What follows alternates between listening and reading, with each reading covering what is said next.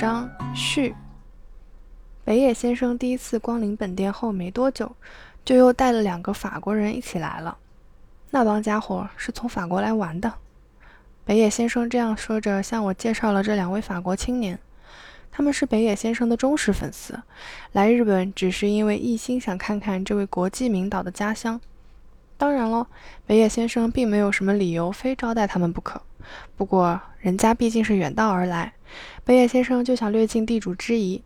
当时是这样安排的：北野先生先带他们到我的店里来喝老酒，吃上一顿顶级的豪华大餐。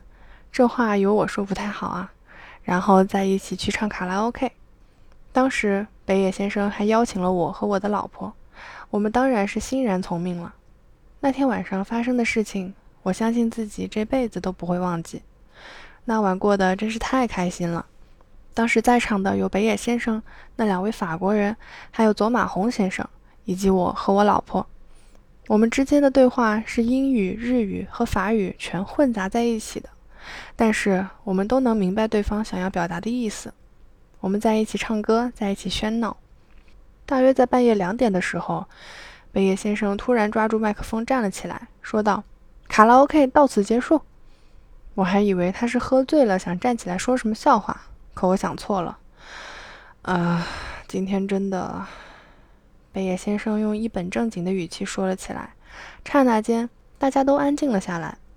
佐马宏先生在旁边卖力地将他说的话翻给那两个法国人听。今天我在平时一直吃的饭店里吃了晚饭，像平时一样喝了点酒，饭后还像平时一样去了夜店。我没有撒谎，也没有虚伪，这就是真实的北野武。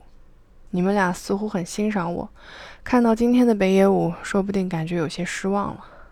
不过呢，今天能和你们在一起，我感到非常开心。谢谢你们，我会再拍出好电影来的。北野先生说了以上这番话，像北野先生这样的名人，在面对自己的粉丝发表讲话的时候，一般都会说的更冠冕堂皇一点吧。可是呢？北野先生没有丝毫的装腔作势，没有一点摆谱的样子，还是和平时一样的那个北野武。一起喝老酒，一起讲醉话，一起疯疯癫癫，这就是真实的北野武。对那两个特意来访的法国粉丝来说，北野先生应该是让他们看到了自己最想看的样子。还有那句“我会再拍出好电影来的”，说的那么干净利落，这个家伙到底是什么材料做出来的？他的样子这么潇洒，简直令我嫉妒万分。那家 KTV 位于西麻布，我和老婆两人一路谈论着北野武先生，从西麻布穿过了六本木，走回我们位于赤坂的料理店。我们一路上都没有叫出租，因为我们觉得让这样的夜晚早早结束，未免实在有点可惜。